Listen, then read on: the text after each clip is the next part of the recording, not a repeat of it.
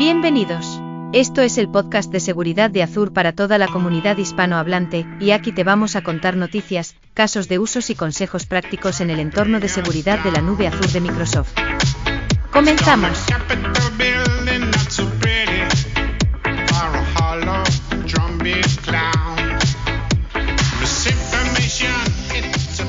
Hola a todos, bienvenidos a un nuevo episodio del podcast de seguridad de Azure. ¿Cómo estáis, chicos? Gladys, ¿qué tal? Hola, hola. Muy bien. ¿Qué tal a Todo bien. todos? Hola, buenas. Hola, Sebastián. Tenemos hoy un invitado especial para, para nuestra sesión, Sebastián Zamorano, que nos va a contar cosas bastante interesantes de la monitorización, de la parte de, de Office y de Purview. Tiene ahí unos casos de uso que justo he coincidido con él en algunos, en algunos proyectos, así que le hemos invitado al, al podcast. Pero primero, antes de charlar con Sebastián, hacemos un breve resumen de lo que son novedades. Este, bueno, ya es el podcast, os digo a todos, el número 23. Ya han pasado unos cuantos. Aquí estamos Bueno, bueno, al pie del cañón. Muy bien, muy bien. Seguimos sumando. Otro más. Javier, ¿qué nos cuentas por tu lado? Muy bien, pues mira, como siempre, un montón de cosas de Sentinel. En concreto, he traído cuatro, cuatro puntos que quería comentaros. Eh, Lo primero, eh, hoy mismo hemos lanzado en Public Preview la nueva experiencia de Hunting. Eh, como algunos sabréis de nuestros oyentes, en Sentinel tenemos una, una parte, un menú, que es el de, el de Hunting, que te permite básicamente hacer tareas de, de búsqueda de posibles amenazas. Eh, hasta ahora, lo que teníamos era una lista de queries predefinidas. También podías traer queries de, de Content Hub. Eh, pero básicamente son una lista de queries que están organizadas en base a su eh, táctica del, de Mitre y también tenía la parte de técnicas, etcétera. Y bueno, tú podías seleccionar una serie de queries, ejecutarlas y a partir de ahí, pues bueno, crear un incidente si veías algún problema, etcétera. Ahora hemos creado una especie de, framework, un proceso alrededor de la parte de hunting. Lo que, lo que, la manera que funciona es que ahora tienes una, una nueva, un nuevo objeto que se llama un hunt. ¿vale? Cuando quieres empezar un hunt, por ejemplo, imagínate que quieres buscar en, tus, en tu entorno eh, alguna evidencia de compromiso de Log4j, ¿vale? de Log4j, que fue un incidente bastante famoso, pues lo que haríamos sería crearnos un nuevo hunt. Ese nuevo hunt, por ejemplo, le daríamos el nombre de eh, voy a buscar temas de Log4, Log4j. Eh, ese, hunt tendrá un owner, un propietario, eh, un estado, una fecha esperada de, de inicio de fin y también una hipótesis. Si la hipótesis es, eh, todavía no está comprobada, compro- está, eh, está validada, no validada, o todavía no sabemos muy bien cuál es, el, resultado.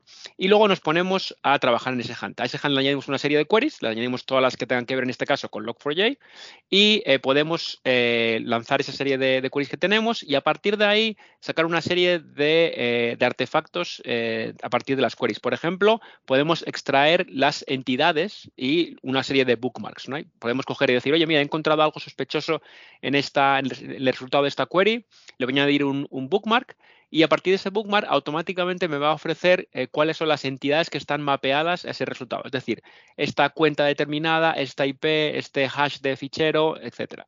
Y eso va a quedar todo almacenado en el propio objeto del hunt, ¿vale? De ese, de ese hunt que hemos creado, esa búsqueda que hemos creado. Y luego a partir de ahí eh, puedo hacer una serie de cosas. Puedo directamente ir hacia la entidad para, por ejemplo, añadirlo a mi entorno de, como, un, como un IOC de, de Threat Intelligence. Puedo crear un incidente nuevo. Puedo también tener un registro de auditoría de qué diferentes actividades se han llevado a cabo en ese, en ese hunt, etcétera. Con lo cual, bueno, como digo, una nueva manera de entender el mundo del threat hunting eh, que tenemos disponible ahora en Sentinel en Public Preview. Otro tema que ha salido en Public Preview recientemente, hace un par de semanas, es la parte de Workspace Manager. Workspace Manager es una nueva funcionalidad que nos permite gestionar múltiples eh, workspaces eh, desde un único punto eh, central. Lo que vamos a hacer ahora es definir que un workspace es padre o hijo. ¿vale? Podemos decirle, oye, este, este workspace va a ser el, va a ser el padre de estos determinados otros workspaces que van a ser sus hijos, y con lo cual el contenido que yo defino en ese padre va a ser automáticamente replicado a los diferentes eh, hijos de ese, de ese, de ese primer, de ese eh, workspace principal. Eh, soportamos múltiples tipos de contenido, analytic rules, automation rules, etcétera. Eh, para que se puedan distribuir eh, en todos esos workspaces. También se pueden crear grupos, cosa que es muy interesante. Puedo decir, oye, quiero tener un grupo que sea el grupo de mis clientes de, por ejemplo, América, y quiero tener otro grupo que sea clientes de Asia, porque dependiendo, dependiendo del grupo puede que haya diferentes tipos de contenido que quiera mandar a un sitio a otro. Con lo cual puedo decir, oye, este grupo de workspaces que son de América les lanzo este tipo de contenido, sin embargo, este que es de Asia le lanzo este otro tipo de contenido. ¿vale? Eso también lo puedo hacer. Con lo cual, echarle un vistazo se llama Workspace Manager. Está ya la documentación oficial de Sentinel. Y otros dos temas más. Eh, lanzamos hace bien poquito también la disponibilidad en Public Preview de Sentinel en la región soberana de China. ¿vale? Es una, la, región soberana de, China es básicamente una región separada de Azure que básicamente está separada porque así somos capaces de cumplir con todas las normas regulatorias del gobierno chino. Con lo cual, eh, hacer una instancia separada de la, nube de Azure eh, tiene una serie de, capacidades diferentes, eh, como digo, en cuanto a compliance principalmente, y también hemos conseguido, para poner en, servicio allí un servicio del servicio de Sentinel, hay también en el artículo que os dejo en los comentarios, os viene una página donde se indica qué funcionalidades están disponibles en el Sentinel de China. No todo está disponible, no, con el mismo, no con, paridad con lo que veis en Azure Global, sino que hay una serie de capacidades que no están disponibles pero podéis consultar ahí cuáles eh, están. La mayoría de las principales eh, capacidades están disponibles en, China. ¿vale? Y lo último, bueno, lanzamos un artefacto hace también bien poquito que se llama Sentinel All-in-One. Eh, en realidad teníamos este, este, artefacto, lo lanzamos ya hace un par de años, en una primera versión. Lo que hace básicamente este artefacto es hacer un despliegue y una configuración de Sentinel de diferentes puntos. ¿vale? Te crea, por ejemplo, tu, tu workspace le habilita Sentinel encima. También te permite, por ejemplo, eh, habilitar eh, eh, por encima de Sentinel. Te permite también habilitar los diagnostic settings de, salud, es decir, para tener la información de, salud de Sentinel.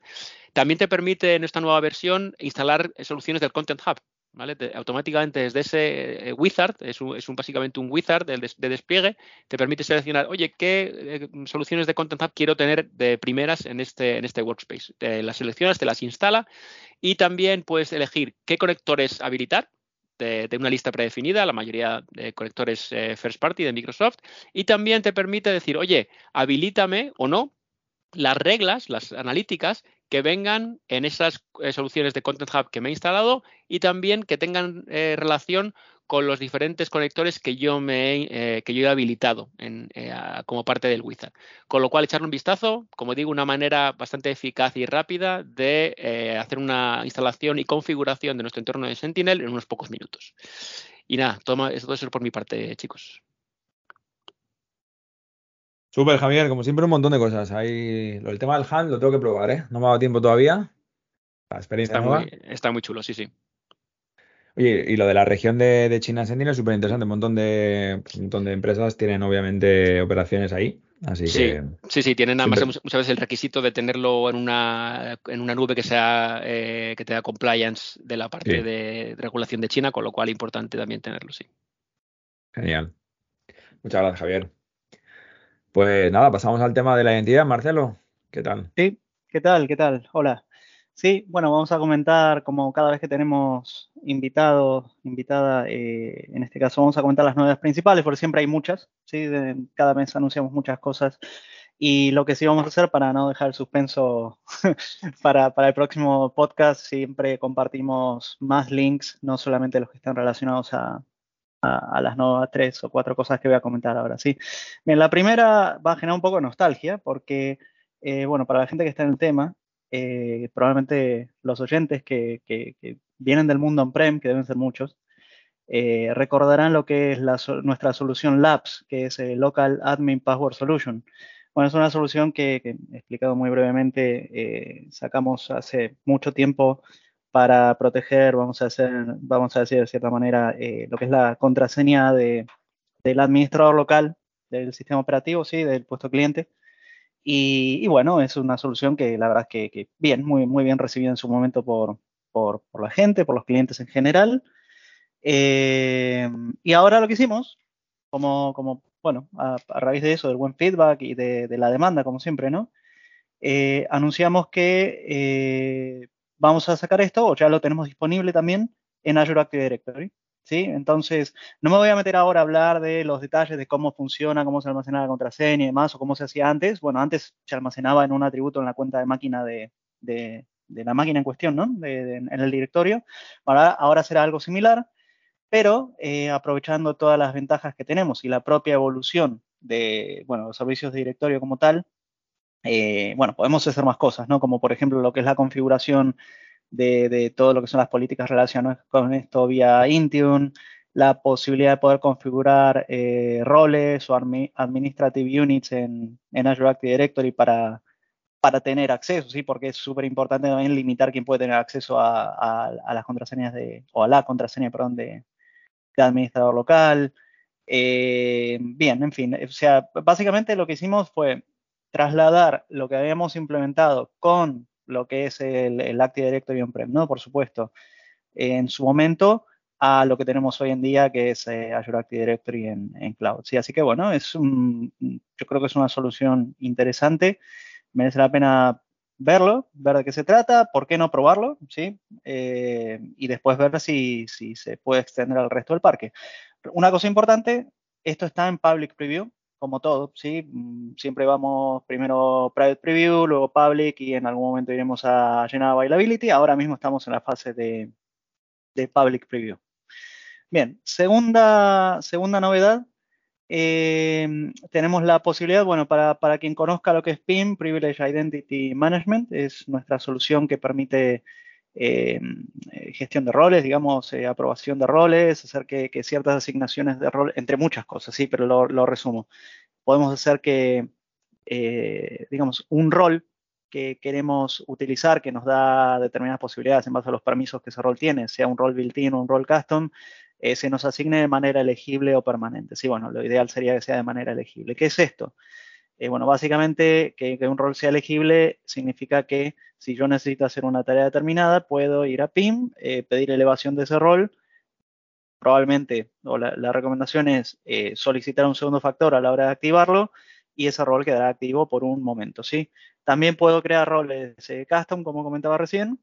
Esos roles custom les puedo agregar permisos específicos y sé cuáles son esos permisos que necesito utilizar y puedo hacer lo mismo. ¿Sí? Puedo hacer que esos roles o ese rol nuevo que estoy creando sea elegible también. Bueno, esto va, un poco de la mano conceptualmente hablando de lo que hace también Entra Permission Management, ¿no? Es bastante similar en, ese sentido. Esto concretamente estoy comentando. Bueno, ahora, ¿cuál es la novedad? Porque esto que estoy comentando no es nuevo. La novedad es que eh, ahora, si tenemos roles, eh, o si, vamos a decir, si tenemos roles que son elegibles que no tenemos activados de manera permanente, sino que los tenemos asignados de manera elegible para lo que es eh, recursos en Azure, sí, Azure Resources, ya no tenemos que hacer la activación o ya podríamos eh, no necesitar ir a PIM para hacer la activación, sino que la activación de este tipo de roles podríamos hacerlo ya desde, directamente desde el portal de Azure y, lo, que es el, recurso en cuestión. ¿sí?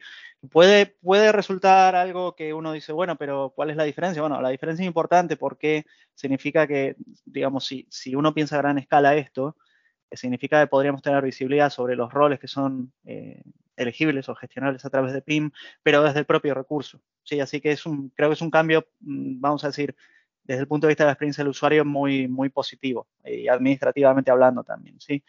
Y la última novedad, aunque la última voy a comentar, porque como dije antes, hay muchas más, es que eh, anunciamos a General Availability de lo que es eh, Azure AD Certificate Based Authentication, ¿sí? o lo que es autenticación basada en certificados, en este caso para mobile. ¿sí? Ya teníamos disponible esto en GA para, para el resto, bueno, ahora lo estamos anunciando para mobile. A ver, eh, ¿qué podremos hacer con esto? Bueno, creo que, el nombre de la característica ya dice todo, ¿no? De, de, qué se trata, es autenticarnos usando certificado.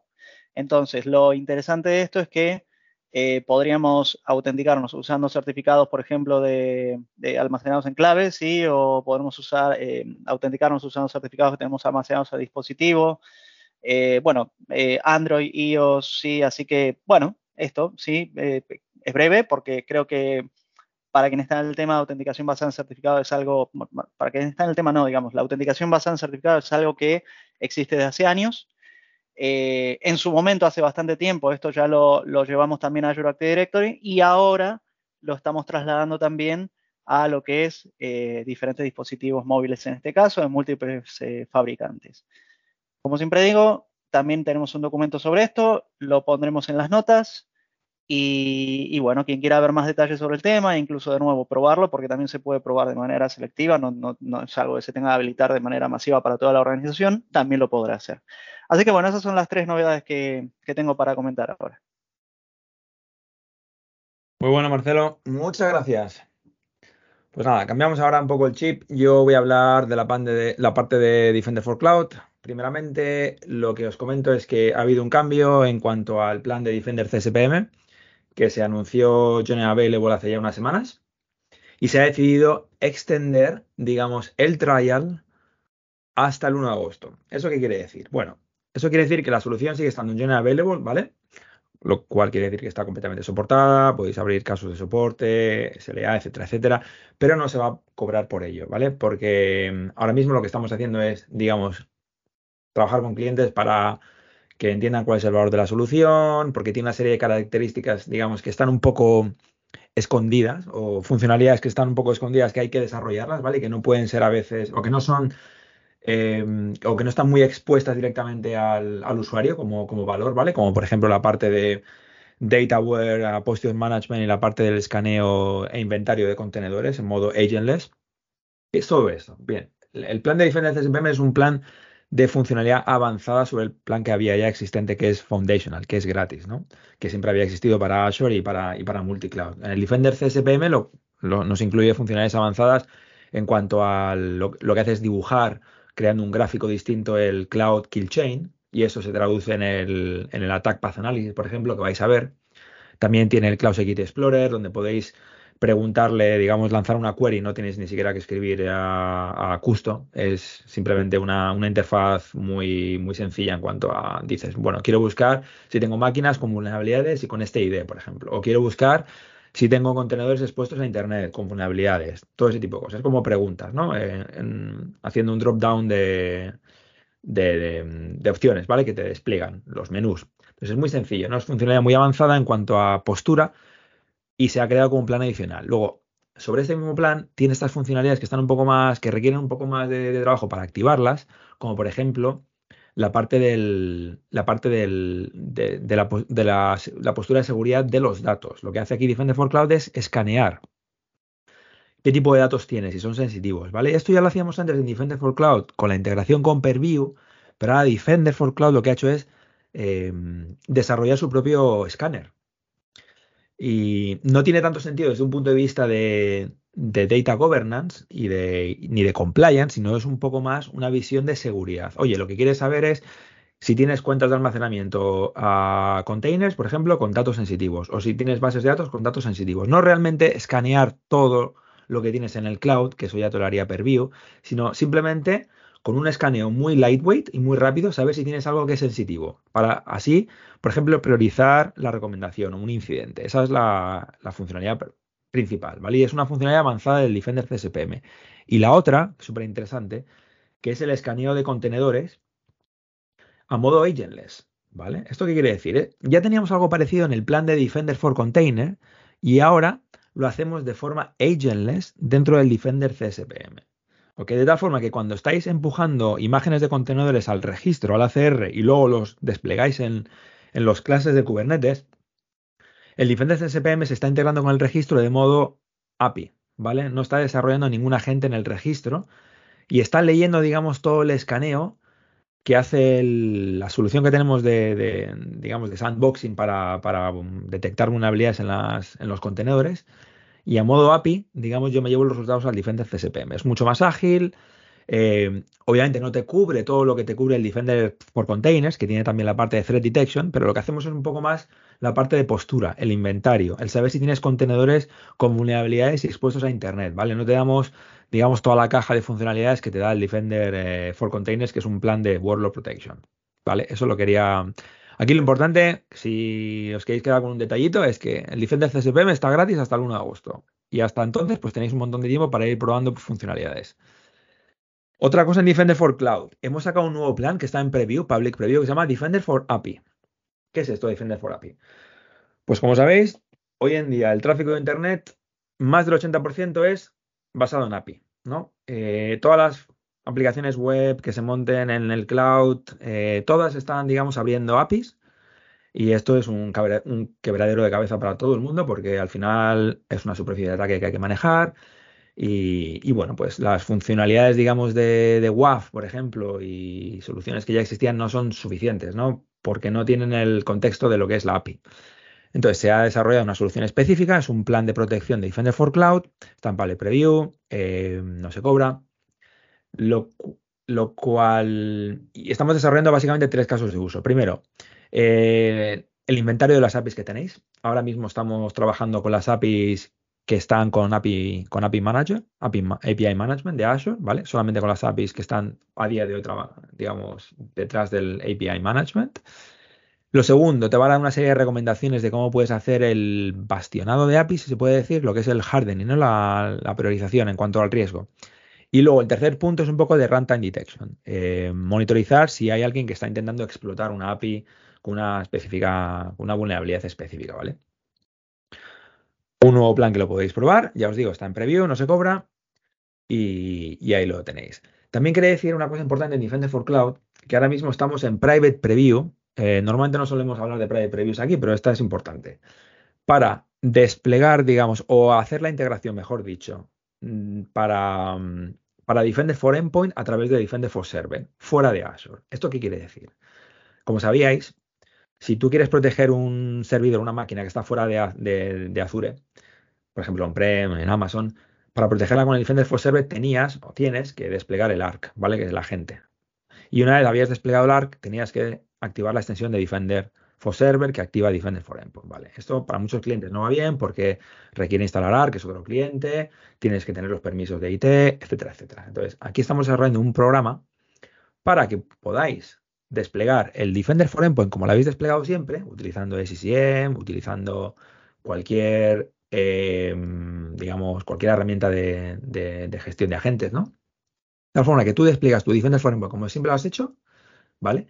Y luego mm, Defender for Cloud se va a integrar con Defender for Endpoint en el backend para que el cliente, digamos, descubra esa máquina en el portal de Defender for Cloud y se utilice, digamos, la capacidad de monitorización de Defender for Cloud y también se haga la parte de billing a través de Defender for Cloud. Y que no se tenga que comprar una licencia tradicional de, de 5, ¿vale? O sea, que haces la parte del consumo de cloud. Esto lo cuento que está en preview porque va a ir muy rápido a, a GA, muy rápido, ¿vale? Entonces, si hay alguien que esté dentro de la parte del Customer Connection Program, que tenéis acceso a las previews, pues mira, es una cosa que podéis ir probando por ahí.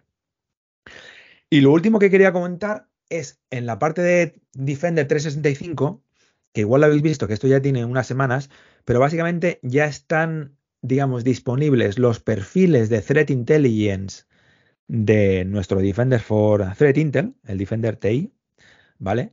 Ya están disponibles en el portal de 365 Defender, el Intel Profile y el Intel Explorer, ¿vale? Que si hay algún cliente, hay alguno de vosotros que ya estáis utilizando Defender por, uh, for Threat Intelligence, ya sabéis un poco de lo que estoy hablando, ¿no? Los artículos donde se explican un poco las técnicas de los adversarios que, bueno, que el equipo de, de research de Threat Intel ha ido documentando, pues esos artículos y el Explorer para buscar Threat Intelligence ya está, digamos, integrado en el portal de 365. Y hasta aquí por mi parte. Y con esto doy paso a Gladys, que nos va a contar más cosas.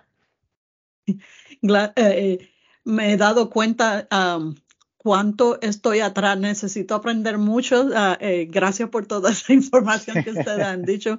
He estado bien ocupada últimamente y, no he podido estar eh, Ah, leyendo sobre todos los productos que tenemos en, identidad. Eh, hay tantas cosas de conditional access token, en, en muchas cosas. Sentinel también. So, ah, tengo una, una, lista. Gracias por, por toda la información que han provisto. Es, que Gladys, en, en identidad, por lo bueno, creo que en todo, pero en identidad si uno cierra y abre los ojos ya está desfasado. Así que...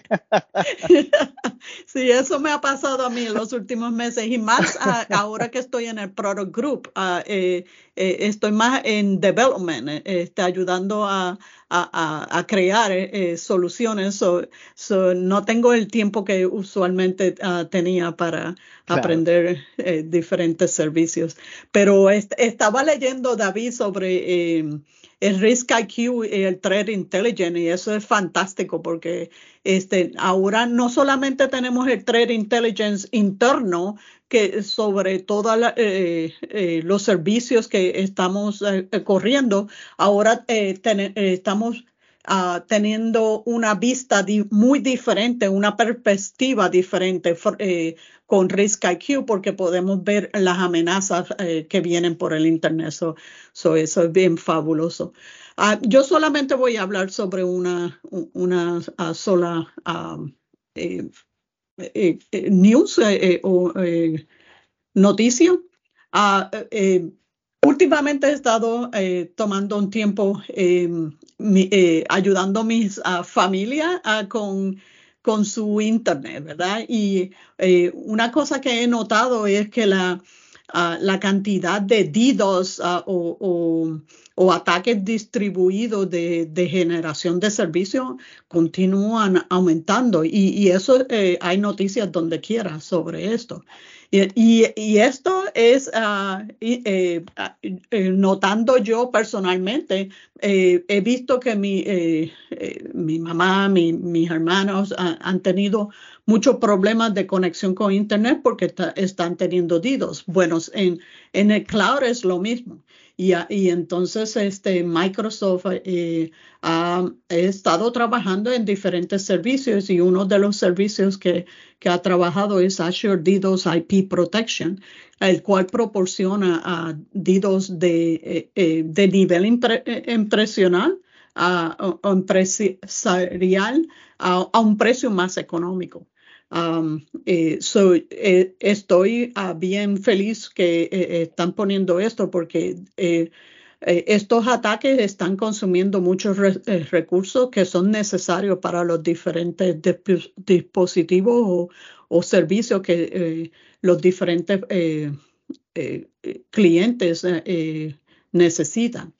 Y una cosa que estaba feliz es que eh, integra con Microsoft Sentinel y Defender for Cloud, que, que ya ah, David uh, mencionó muchas cosas de Defender for, Cloud. Um, lo único que le quiero decir es que para más información lean el artículo eh, llamado Defiéndase contra ataques DDoS uh, con Azure DDoS IP Protection. Genial, Gladys. Sí, sí, lo ponemos en el, en el chat. Este es el nuevo servicio de nuevo, ¿no? De DDoS para cubrir una IP, ¿no? Sin, sí, sí. Sin, cubrir, sin comprar, digamos, el paquete que existía antes que, que cubría una, una, cantidad de IPs. Creo que eran 100 por, sí. por suscripción. Sí, exacto. Genial. Muy bien, pues súper interesante, Gladys. Y con esto pues vamos a conversar ya con nuestro invitado especial, con Sebastián, que ha estado un ratito escuchándonos. Y ahora te toca a ti, Sebastián. ¿Cómo estás? Bien, bien. Muchas gracias, David, por esta invitación. Un ¿Dónde, te encuentras? ¿En qué parte del mundo? ¿En qué perdón, ¿en qué parte del mundo te encuentras? En estos momentos estoy en, Colombia. Así que estoy comenzando el día. Por, por allá ustedes ya terminando ya. Bueno, todavía no terminando, ¿eh? ya me gustaría. Pero sí, hombre, un poco más adelantado. Sebastián, cuéntanos un poco tu historia en Microsoft. ¿Cuál es tu rol? ¿Cuál es tu especialidad? Bueno, llevo más de nueve años acá en, Microsoft. Eh, soy consultor senior para todo lo que es eh, Microsoft 365, la parte de, colaboración. Eh, y prácticamente estoy desde el principio con todo lo que ha sido la parte de seguridad y, cumplimiento eh, en 365. Eh, soy subject matter expert en, todo lo que es Purview, DLP, creación de datos sensibles, eh, etiquetas. soy instructor también de todo lo que tiene que ver con etiquetas de, sensibilidad. Hace más de cinco años que vengo dictando cursos sobre ese tipo de, información y eventos de comunidad y cosas por el estilo. Eso en, una, en un resumen. Puedo hablar mucho más, pero la idea es que aprovechemos al máximo todo el tiempo que, tenemos. Sí. Mira, yo quería que comentaras un poco, eh, como he coincidido contigo en algún proyecto, eh, justo la parte de monitorización de DLP con la parte de Sentinel. Me, me, encantaría que comentaras un poquito qué es lo que estás viendo tú con clientes, casos interesantes, ¿no? ¿Cómo están monitorizando la parte de DLP los clientes? Y cuéntanos un poco el proyecto que tú has hecho. Eh, yo creo que es interesante para que la, gente lo conozca. Bueno, eh, la solución, el, nombre corto, EMPAR, Microsoft Purview Advanced Reach Report. Eh, esto parte porque hace años atrás comencé a trabajar con algunos clientes en la reportería de etiquetado, reportes avanzados, utilizando lo que era el antiguo Central Reporting, que ya fue retirado el año pasado y habíamos armado unas cosas bien interesantes en cuanto a visibilidad, porque una de las cosas que nos topamos, eh, y, yo me tomo, topo muchas veces con, con mis clientes, es que hablamos mucho de seguridad y cumplimiento, tenemos todas las herramientas eh, y todo un framework para proteger y evitar la exfiltración de datos, pero no estamos envolviendo a toda la organización. Entonces, con estos primeros reportes que yo empecé a, a generar, me di cuenta de que ya podía darle visibilidad eh, a los directores, a, las jefaturas, a todo este C-level eh, dentro de, las organizaciones sin necesidad de entrar en tecnicismo y eh, darles acceso a, las consolas. Y cuando se tomó la decisión, ya un par de años atrás, de que el Central Reporting iba a desaparecer, empecé a ver, bueno, ¿cómo lo resuelvo? Y en ese orden de ideas empecé a armar una solución para capturar todo lo que viene de la Office 365 Management API. En esa API, que es previo a la Microsoft Graph, no sé si la habrán hablado, en, todavía estoy tratando de ponerme al día con, con los podcasts, esa API, Microsoft Graph API, eh, ah, hoy, día tiene varios conectores y varias información. Pero si tú quieres tener todo lo que está pasando, cuando hablamos de eh, logs unificados, y quieres tener información de todo lo que está pasando, la Office 365 Management API es tu mejor aliada, porque con eso puedes obtener todo lo que está pasando en Microsoft 365, Microsoft Purview, Dynamics, Jammer, Stream, eh, Stream, Power BI, Power Platforms y Viva y prácticamente todos los servicios cloud relacionados a colaboración.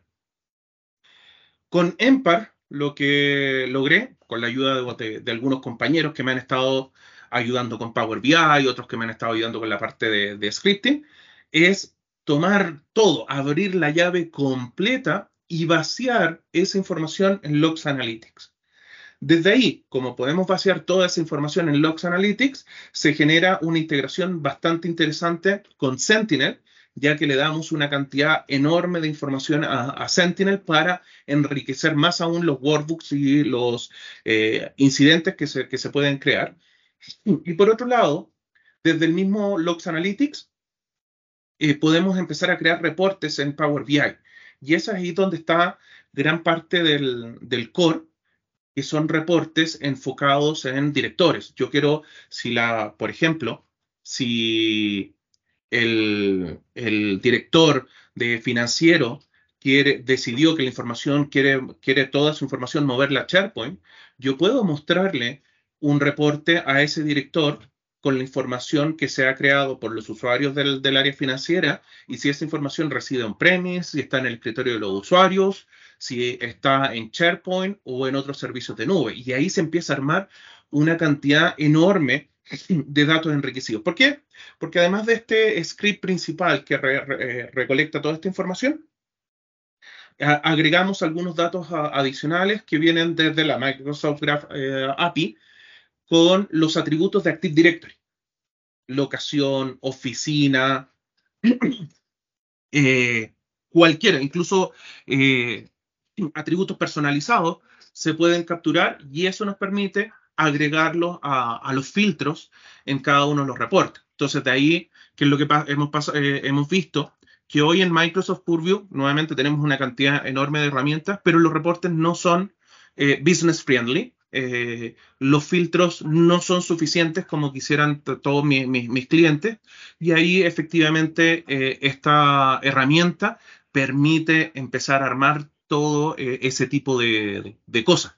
Y hay algunas cosas bien interesantes en cuanto a exfiltración de datos, eh, accesos permitidos para eh, dominios externos, permisos concedidos. Si alguien está, si en alguna organización utilizan, por ejemplo, permisos personalizados, yo puedo saber quién desde fuera de la organización está accediendo a esos documentos y cuáles son los permisos que se le concedieron sobre ese documento. Y desde ahí, cualquier persona ya técnica con toda esa información puede tomar acciones si es, necesario. Acá lo principal es visibilidad a través de Power BI y envolver a toda la organización, directores hacia abajo, y por otro lado, la integración con, Sentinel, que permite crear otro tipo de workbooks, otro tipo de, de incidentes y obtener información más enfocada. Por ahí tengo unos ejemplos, como es podcast no lo puedo mostrar, pero cambia mucho en DLP, por ejemplo.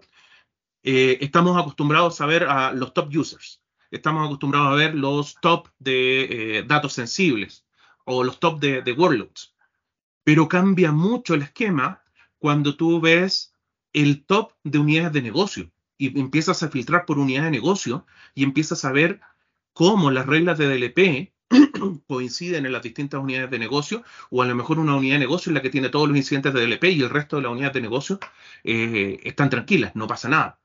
Nos permite tomar otro tipo de acción con otra perspectiva. Eh, ahí lo dejo porque para que podamos seguir conversando.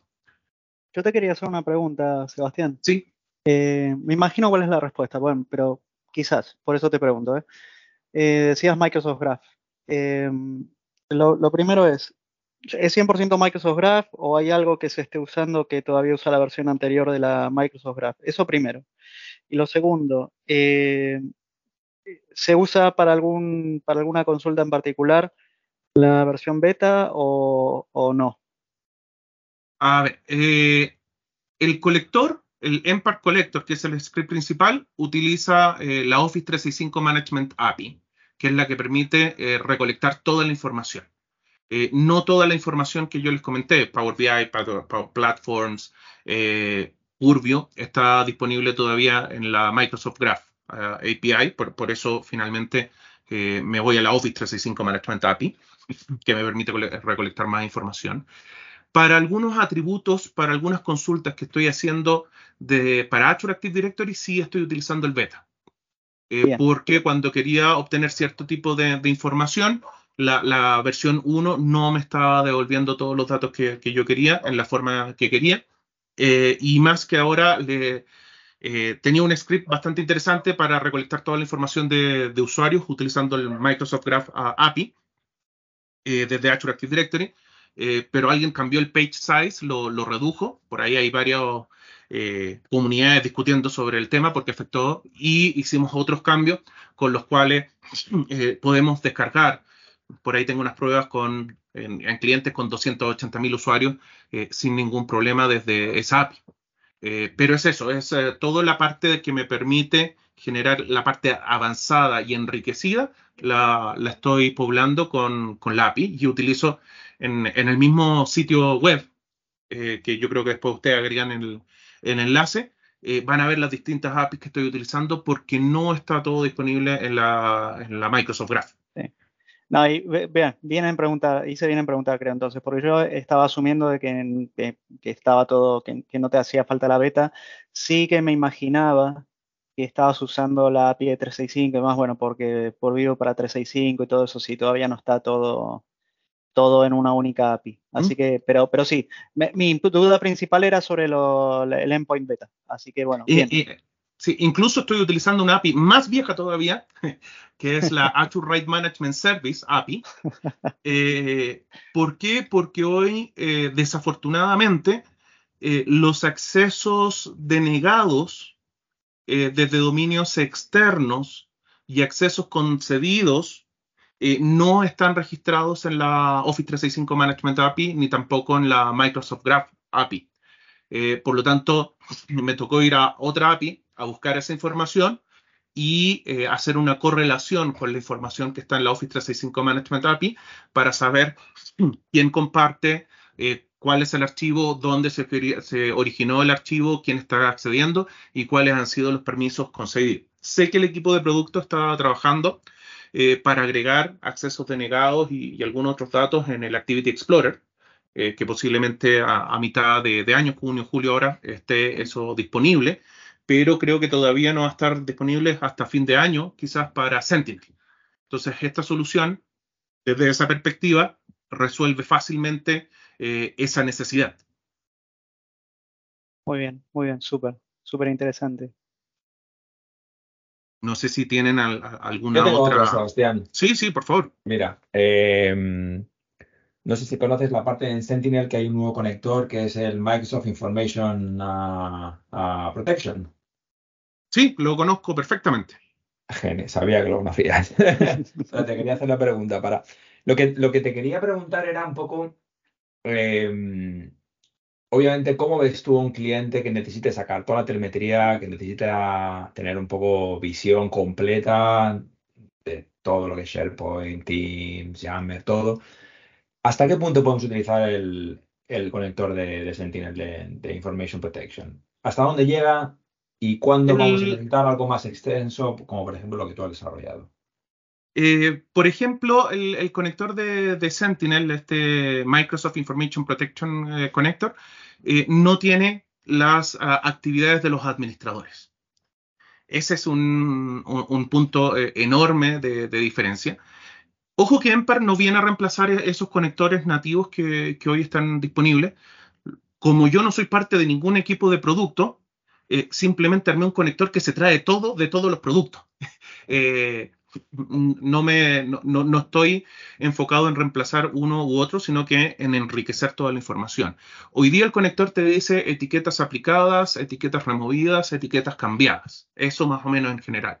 Pero si tú quieres saber información, si alguien modificó una etiqueta, si alguien creó una etiqueta, si alguien publicó esa, una etiqueta, esa información no está en el conector. Las actividades administrativas no están en el conector. Si Microsoft Defender for Cloud App está aplicando etiquetas, servicios eh, corriendo en el, en el background, eh, tampoco te lo entrega el, el, conector. Pero con Empar tú puedes ver todas las actividades de usuarios administrativos, usuarios finales y servicios corriendo eh, en segundo plano para aplicar etiquetas DLP y todo ese tipo de, de, de, cosas. Lo otro que no está disponible y posiblemente va a estar recién disponible a, a fin de año es los accesos denegados. Accesos denegados no están disponibles en esa eh, información. No me pregunten por qué, no maten al mensajero, simplemente uh -huh. no está. Yo busqué una solución porque mis clientes querían ver accesos denegados. Y no está accesos concedidos a dominios externos. Tú tienes el, el, el, acceso a archivos protegidos, pero de información interna, de, de, usuarios internos. Pero si tú estás compartiendo con un dominio externo a documentos protegidos, esa información no está está en las APIs. Eh, la información se está registrando. Pero en ese conector eh, y en la Office 365 Management API, que normalmente se, re, se, recomienda para obtener cierto tipo de información o, o, gran parte de la información, no está disponible. Entonces ahí se empiezan a armar eh, varias cosas bien interesantes eh, en cuanto al, a, a, cómo se ordena todo el, el, detalle. Por ahí tú mencionabas eh, de tener un reporte de datos sensibles en sitios de SharePoint Teams. Eso yo ya lo tengo yo te puedo decir todos los datos sensibles, todos los documentos, las rutas de eh, todos los eh, de toda la información que está en SharePoint, OneDrive, eh, en Endpoint. Tengo unos reportes bastante interesantes para el MIP Scanner que me permitan fácilmente identificar dónde está la data, cuál ha sido el comportamiento de, del escáner. Y eso es la punta del iceberg, porque como les comentaba, alguien el otro día me preguntaba, ¿y Power Platform? Está, hice un par de ejercicios y estaba. Power BI está. Stream está. Tengo algunos ya clientes utilizándolo con Sentinel. Eh, clientes grandes que, que, ya tienen el Empire Collector ya instalado hace más de seis meses, creo, recolectando una cantidad de, información eh, gigante y generando cada vez más reportes bien eh, importantes.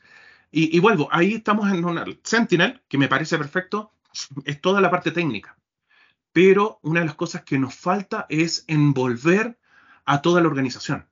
Yo quiero darle reporte a los directores, porque si la organización se propuso eh, que las etiquetas en este primer año tiene que ser el 50% de uso y en un segundo año un 75%, yo puedo generar reportes para cada director y decirles, bueno, en su área la adopción de etiquetado es solamente de un 20%. No necesito darles el detalle, pero les puedo decir es un 20%. Y eso lo que me va a permitir es que se pueden generar distintas métricas de negocio, distintos flags, eh, distintos tipos de KPIs, de, de KPIs para poder, y todo eso se, potencia con la reportería que se, puede generar. Y acá la información la estamos actualizando. Eh, esto funciona en una, de momento, eh, on-premise con, con, un script, con una tarea en el Task Scheduler. Por lo tanto, podemos eh, actualizar la información cada 10-15 minutos fácilmente. Entonces, la información prácticamente está en línea. Y ahí se pueden empezar a tomar distintos tipos de decisiones. Yo tengo dos eh, comentarios basados um, en varias cosas que mencionaste. Um, primero, eh, eh, quiero entender un poco más sobre el consumo de información. Este Defender Cloud Apps um, consume información de muchos uh, diferentes third party o este, partners este, applications o aplicaciones.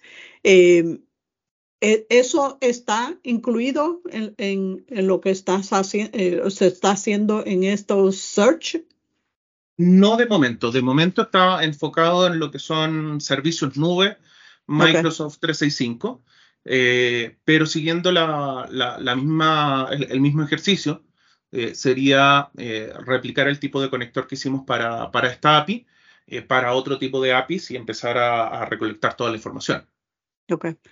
Y lo otro estaba hablando de Microsoft Graph. En Microsoft Graph eh, siempre me, ha interesado mucho el tema de Microsoft Graph porque eh, no solamente viene trae toda la información de los servicios de Microsoft, pero tiene muchos conectores que ayudan a, vendors como Adobe y, otros este, a interconectar está eh, tratando el servicio de obtener información sobre la sensibilidad y otras cosas eh, eh, basado en, esos conectores?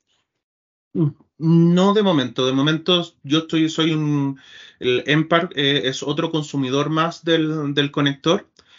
traté de mover muchas cosas a, Microsoft Graph, a API, pero para el nivel de detalle que estoy buscando, eh, todavía no es suficiente. Me queda, eh, queda corto, en cierta forma, eh, poder consumir la, información de esa API.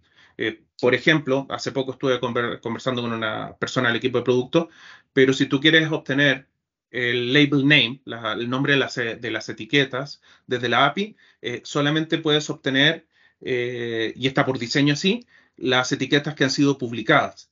Por lo tanto, si tú históricamente tienes eh, documentos protegidos con etiquetas que ya no están publicadas y tú tratas de generar los reportes sacando esa información de la API, lo único que vas a ver son IDs de etiquetas y no los nombres reales.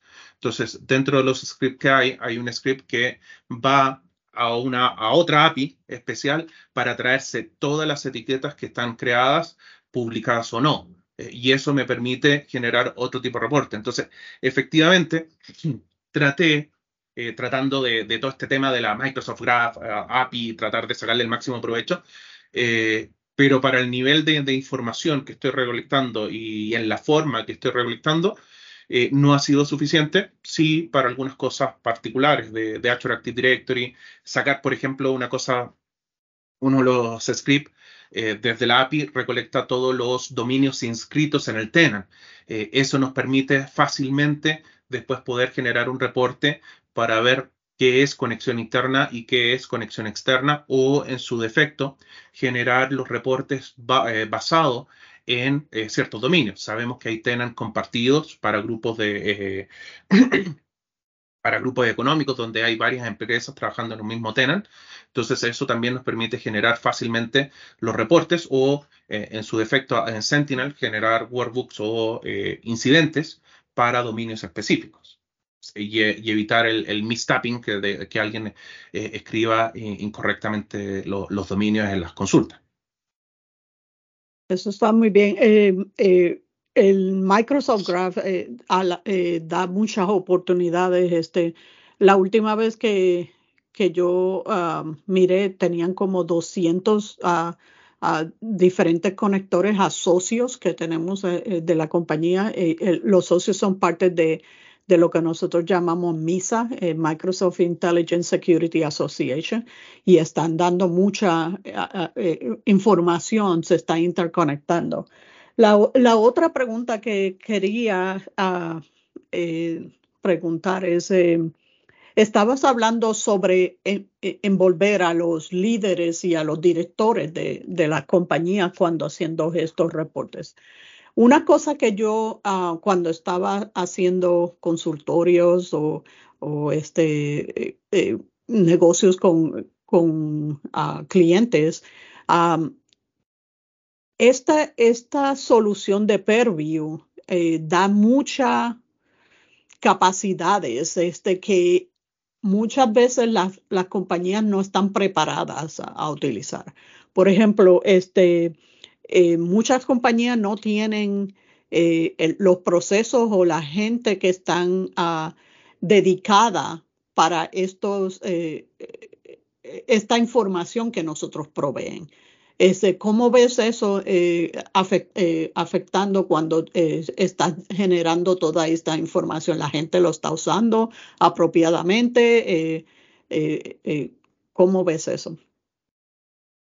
A ver, en, general eh, estamos comenzando.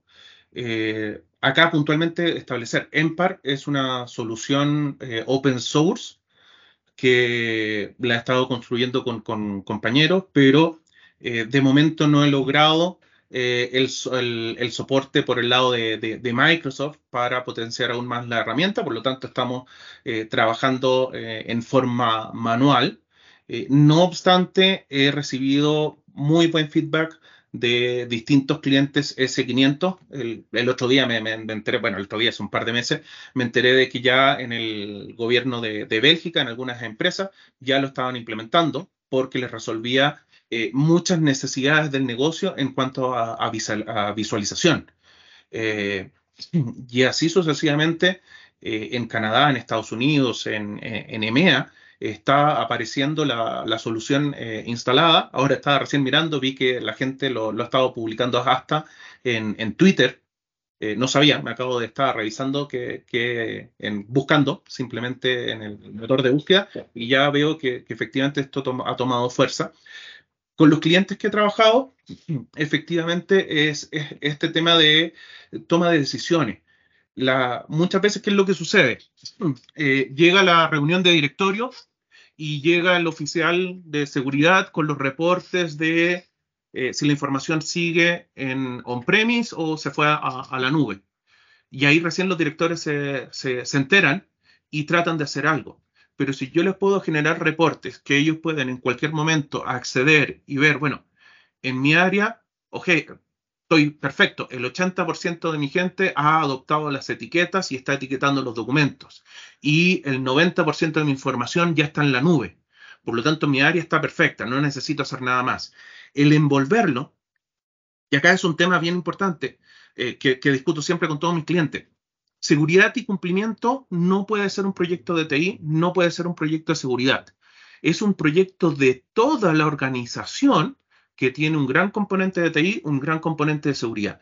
Porque cuando tomo esto como un proyecto de la organización, de toda la empresa, puedo apalancar, puedo generar ese pucha, ese empuje que necesitamos para que haya una mejor adopción. Porque no me sirve nada ir al director y decir, ¿sabes qué? Llevamos un 50% avance. A que cada director de cada área sepa específicamente cuál es el avance en sus áreas y ellos puedan tomar las decisiones. ¿Por qué? Porque lo que les decía eh, inicialmente, podemos establecer unidades eh, eh, KPIs o métricas de, negocio asociados a esos progresos.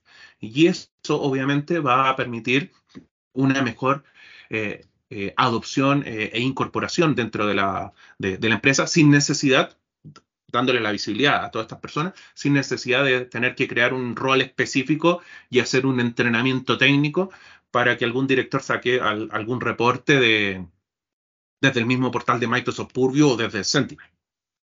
Y esa es la parte que yo estaba tratando de, de, de, decidir a cómo las la diferentes compañías lo están usando, porque lo que yo he visto es que han, eh, eh, tienen todos estos reportes, pero lo usan en una, forma reactiva en, en vez de eh, preventiva. So, si tuvieran unas personas que están especializadas a estar mirando si, si están utilizando las etiquetas apropiadamente, eh, eh, si no las están usando apropiadamente, ¿qué es lo que se necesita hacer? educación a los empleados o, o, a lo mejor este data se está yendo o información está yendo al cloud, a eh, sitios externos pues eh, no hay nadie eh, o eh, en la mayoría de las compañías no hay suficiente empleados que están dedicados a, a mirar esos reportes y, analizarlos y entonces tomar una decisión de cómo mejorar el cumplimiento sobre proteger la data.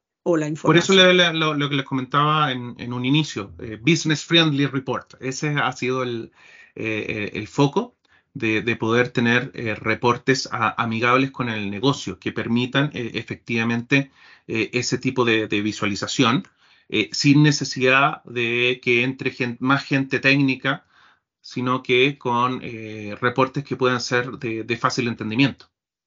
Ya veo, y, me, veo ahora eh, eh, los screenshots ah, que pusiste eh, ahí son tremendos. A, lo mejor podemos poner unos links a, eso para que los, los que están oyendo puedan verlos.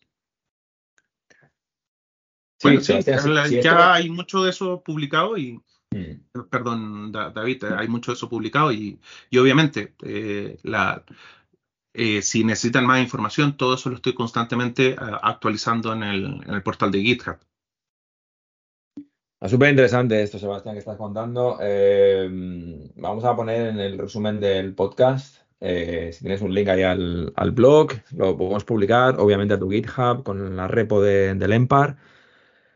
Y bueno, pues tenemos que ir terminando, chicos. Yo sé que es un tema súper interesante, pero pero quizá ya podemos dejarlo o, en otro podcast, también en otra sesión, Sebastián, puedes venir y contarnos un poco la evolución de tu proyecto. La verdad que está muy interesante. Para mí, que yo no soy un especialista en la parte de Perview y DLP, eh, toda la integración con Sentinel, saber qué podemos hacer con Sentinel, hasta dónde podemos y qué necesitamos, si tenemos que extraer toda la información, como has comentado, ¿no? las limitaciones que tienes con el conector del MIP pues me parece súper súper bueno saberlo y la verdad que lo has explicado súper súper claro. Eh, Marcelo Gladys, ¿alguna preguntita más para Sebastián?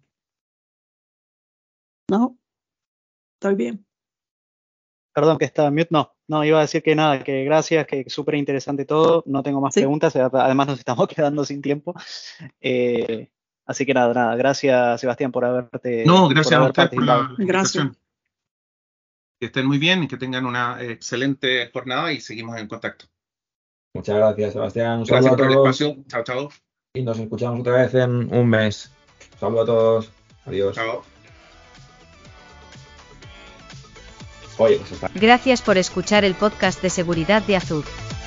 Podéis encontrar más información y las notas del episodio en nuestra web en adsecuritypodcast.net es. Si tenéis alguna pregunta, nos podéis encontrar en Twitter en Podcast Azurees. La música de fondo es de zecmister.org y licenciada con Creative Commons License.